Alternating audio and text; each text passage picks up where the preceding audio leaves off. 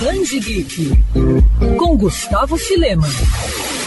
Por conta da pandemia, a festa de carnaval foi cancelada em muitas cidades do Brasil. Os tradicionais blocos e desfiles deram lugar em 2021 a transmissões online. Mas digamos que a galera nerd já estava acostumada ao famoso bloco do sofá. Mas nem por isso o Band Geek ia deixar de falar da maior festa cultural do país. Isso porque os jogadores de Call of Duty Mobile ganharam um pacote exclusivo de carnaval para o jogo. E para anunciar a novidade, a Activision reuniu o Jojo Todinho e o produtor DJ Batata para lançar um remix do hit Que Tiro Foi Esse, misturando funk, samba e sons tirados do próprio game para dar uma nova cara ao hit do carnaval lá de 2018. E esse pacote traz novidades para o game como por exemplo itens temáticos e também uma camuflagem rara para a personagem brasileira Outrider.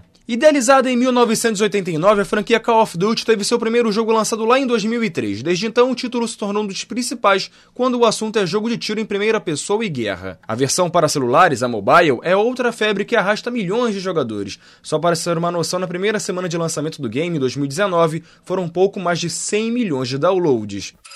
Quer ouvir essa coluna novamente? É só procurar nas plataformas de streaming de áudio. Conheça mais dos podcasts da Band News FM Rio.